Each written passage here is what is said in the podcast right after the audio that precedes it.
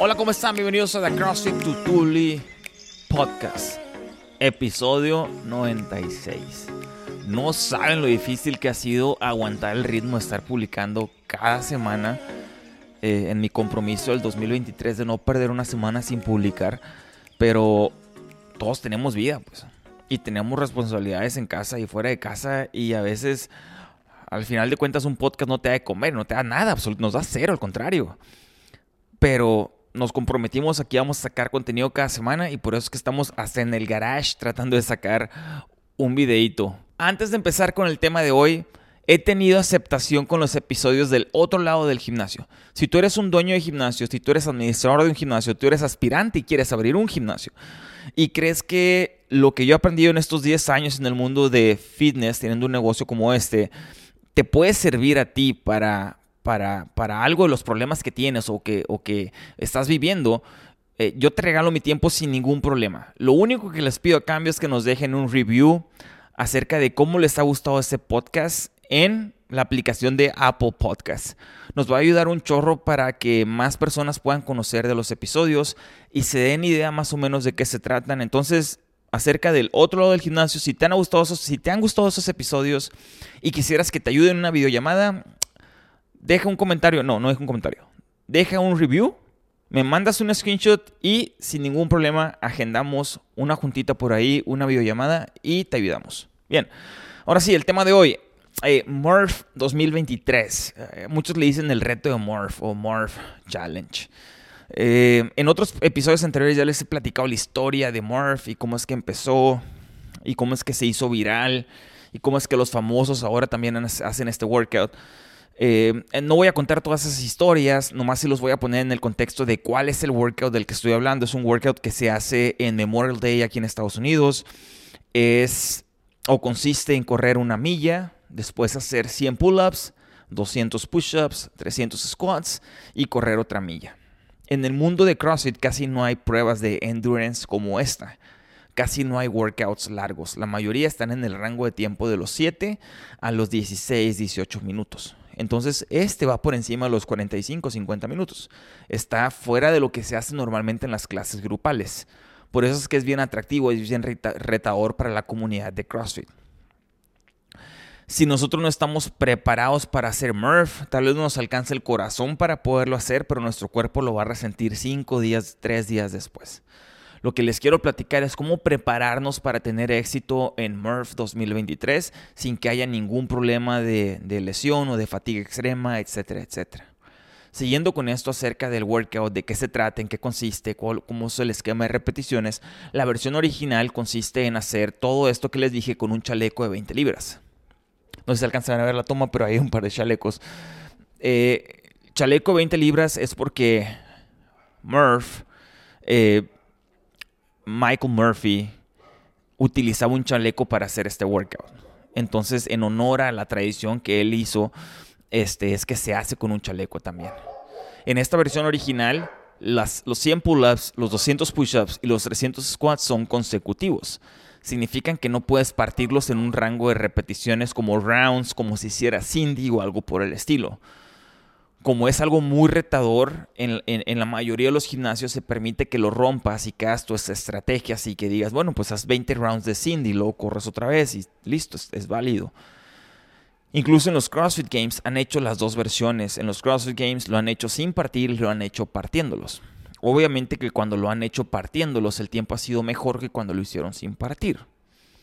Yo por ser alguien romántico, purista y tradicional en el gimnasio, yo los pongo que sea sin partir. De hecho es una de las cláusulas de nuestro gimnasio. Lo puedes hacer a la mitad, lo puedes hacer en parejas o lo puedes hacer individual, pero tiene que ser completo. Es decir, no te puedes saltar las repeticiones, no puedes brincar y hacer 5 push-ups, perdón, 5 pull-ups, 10 push-ups, 15 squats durante 20 rounds. Ahora, ¿cómo nos podemos preparar para tener éxito en Murph sin que después de eso no tener rapdo?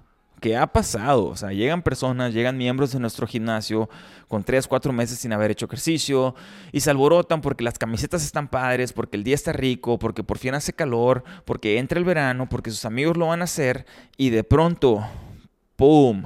No pueden estirar los brazos en 3, 5 días, los tienen así como T-Rex o empiezan a sentir como que tienen las piernas hinchadas y, empiezan a hacer pipí como color Coca-Cola y tienen estos síntomas de rhabdo que es una enfermedad real, este, que es otro tema explicarles de la enfermedad, pero es básicamente que este, se filtra en nuestra sangre eh, potasio que los riñones ya no pueden seguir digiriendo, algo así.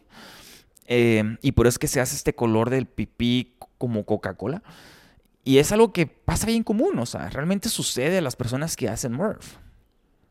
¿Qué es lo mejor que puedes hacer para evitar eso? Es prepararte antes de que empiece. Y la mejor forma es trabajar volumen de repeticiones. Ese workout tiene 600 repeticiones en total. Entonces, si tú trabajas para ese volumen de repeticiones, vas, a estar bien. No significa que vas a hacer pedazos tu tiempo de Murph. Significa que vas a estar sin lastimarte al final del día o que si tengas algo como Rhabdo al final del día de cuando hagas Murph. ¿Cómo sería una buena estrategia para que hagas volumen de repeticiones? En estas 12 semanas o 10 semanas que faltan para Murph, proponte hacer una progresión lineal. ¿Qué significa una progresión lineal? Que semana con semana vayas aumentando el número de repeticiones que estás haciendo. Empieza con algo simple, ejemplo, push-ups. Es con lo que la mayoría de nosotros batallamos en Murph. Es la parte que les digo yo, es el filtro. Eh, y puedes empezar con algo tan simple donde cada 30 segundos, durante 5 minutos, hagas 5 repeticiones. De esa forma, vas a hacer 50 repeticiones al final de los 5 minutos, muy nobles, semana 1. Ahora viene la semana 2 y puedes hacer en esta progresión lineal, aumentar tu número de repeticiones y puedes hacer 6 push-ups cada 30 segundos durante 5 minutos. La otra forma de trabajar esta parte del volumen es que subas a 6 minutos en vez de 5 minutos y te quedes con las mismas 5 repeticiones cada 30 segundos. La misma, la misma. Ahora, cuando estés haciendo Murph, si tú entrenas de esta manera, tú puedes partir tus 200 push-ups trabajándolos cada 30 segundos por 10 repeticiones, que va a estar muy cerca del rango de repeticiones que estuviste entrenando durante esas 10 o 12 semanas. Porque si en tu progresión lineal semana por semana vas subiendo una repetición y empezaste en 5, sin problema para la semana 8 o 9 ya vas a estar haciendo 10 push-ups seguidos por semana, perdón, cada 30 segundos. Estás bien cerca de lo que te pide Murph para poder terminar esas 200 repeticiones. Esa misma estrategia de hacer una progresión lineal trabajando cada cierto número de segundos con un descanso establecido, lo puedes utilizar también para tus pull-ups. Si eres alguien que, que batalla con los pull-ups, puedes empezar con una cantidad más conservadora como 3 y puedes hacer 3 pull-ups cada 45 segundos. Al minuto y medio haces 6 pull-ups. A los 3 minutos haces 12 pull-ups. Se ve inofensivo, pero esa cantidad de volumen se acumula durante semanas y es donde generas esto, donde tu cuerpo se adapta y tiene una supercompensación. Y es que después no vas a tener un problema donde no vas a poder estirar los brazos durante 10 días. La siguiente forma de prepararte para Murph es que tu capacidad de estabilizar tu corazón o los latidos de tu corazón, es decir, cardiorrespiratoria, funcione mejor. Y para hacer eso, tienes que correr. Murph se trata de correr una milla al inicio y una milla al final. Y para poder correr eh, la milla sin que llegues gateando al final de la milla, tienes que aprender a poder regularizar o eh, estabilizar esas pulsaciones. La forma en la que yo recomiendo hacerlo es a través de intervalos. ¿Qué significa? No significa que te vayas a correr tres millas todos los días. Significa que si la distancia o tu objetivo final es una milla, tal vez rompas esa milla en cuatro segmentos de 400 metros y te decidas correr 400 metros y después caminar 200 metros y luego otra vez correr 400 metros y luego caminar 200 metros y así lo hagas durante seis iteraciones, es decir, 1.5 veces la cantidad objetivo que es la milla. Y de esa forma lo que vas a lograr es que vas a acelerar tu corazón en los 400 metros cuando corras, en los 200 metros de descanso lo vas a calmar vas a lograr que se bajen esas pulsaciones y lo vas a volver a acelerar y vas a tener estos picos donde eventualmente cada vez va a ser menos la distancia o el gap que hay entre el pico alto y el pico cuando está estabilizado, se va a ir bajando. Y esto no va a pasar en dos, en dos días o en tres sesiones, sino van a pasar en el transcurso de las semanas. En esta misma progresión lineal que les dije para los pull-ups y para los push-ups, hablando de la corrida, lo que pueden hacer ustedes es extender el número de, ciclos o de intervalos que hacen de 400 metros. Empiezas con 4, después 5, después 6, después 7, después 8, hasta que logras cumplir la cantidad de intervalos que necesitas para que la distancia sea de 2.5 veces lo que vas a correr. Ahí vas a acumular el suficiente volumen para que tus piernas y sobre todo tu capacidad cardiorrespiratoria esté lista para que no llegues gateando después de la milla. Otra forma en la que puedes hacer esto es que ah, si tú eres una persona donde sabes que eres dominante en tus fibras rápidas, es decir, que, que tu deadlift está bien, fuerte, que eres bien explosivo cuando tocas el squat clean, donde sabes que, que el sprint es tu, tu arma fuerte, entonces tú puedes empezar a enseñarle a tu cuerpo a que baje los decibeles de velocidad y puedes poner un ritmo de carrera. Entonces, estos, estos intervalos de 400 metros, en vez de que los corras por correrlos, tú te pones en mente un ritmo de carrera, es decir, el tiempo que en el cual quieres correr la milla. Y si tu objetivo es correr la milla abajo de 8 minutos o de 7 minutos, tú puedes decir o partir, ok, quiero correr la milla en 8 minutos, así que mis 400 tienen que salir en 2 minutos para poder llegar a la meta. Así que mi tiempo o mi paso de carrera lo voy a poner en el 90% de mi ritmo en el cual quiero correr la milla, es decir, en vez de correr a 2 minutos el 400, lo voy a correr a 1.56. 1.56 el ritmo de carrera del 400 200 metros caminando, caminando descansas, luego otra vez 1.56 el 400, 200 metros descansas y sigues en esta progresión lineal de aumentar el volumen con los intervalos, pero también bajar el tiempo de carrera para que cuando sea la hora de la hora de correr esas dos millas, estés más cerca de ese 1.45 por 400 metros que buscas para bajarle del 8 al 7 en tu milla y que no llegues gateando al final de, ese, de esa parte del workout.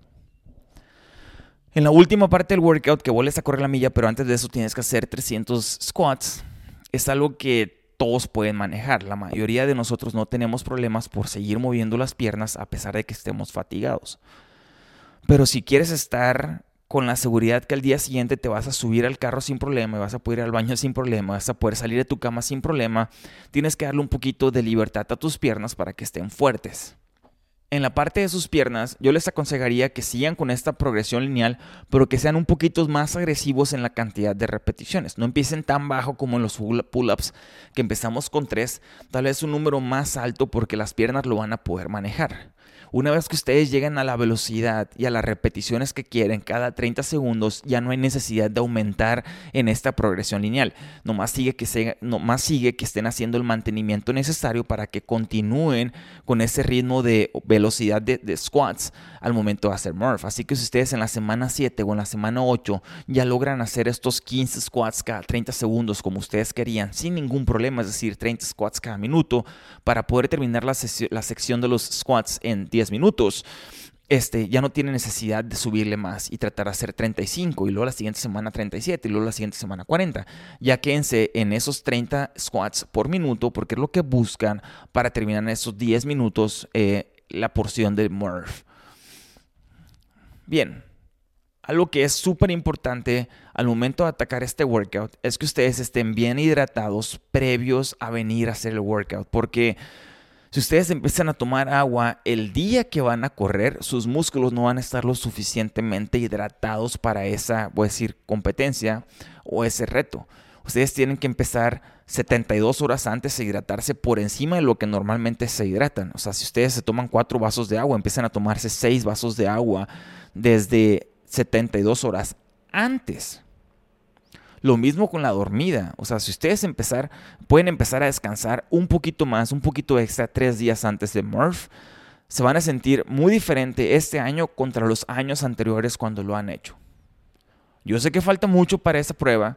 Yo sé que apenas estamos en marzo, pero nosotros, los humanos, somos, voy a decir animales, ¿no? Pero sí somos animales que estamos acostumbrados a la recompensa inmediata. Es difícil poner en nuestro chip eh, eh, el detener la recompensa y seguir trabajando para algo mejor en el futuro. Ahorita es oportunidad para detener esa gratificación instantánea por una gratificación mayor en el futuro, preparándose de forma correcta para Murph, haciendo su tarea ahorita. Listo. Terminamos con el tema de Murph sin, sin antes este, pedirles un favorzote. Si les ha gustado el contenido de este episodio, de episodios anteriores, ayúdenme a compartir. Lo único que tienen que hacer es tomar un screenshot y ponerlo en sus redes sociales. Sirve que más personas de la localidad conocen acerca del podcast y se animan a hacer ejercicio así como nosotros. Muy bien, nos vemos la siguiente semana en The CrossFit Tutuli Podcast.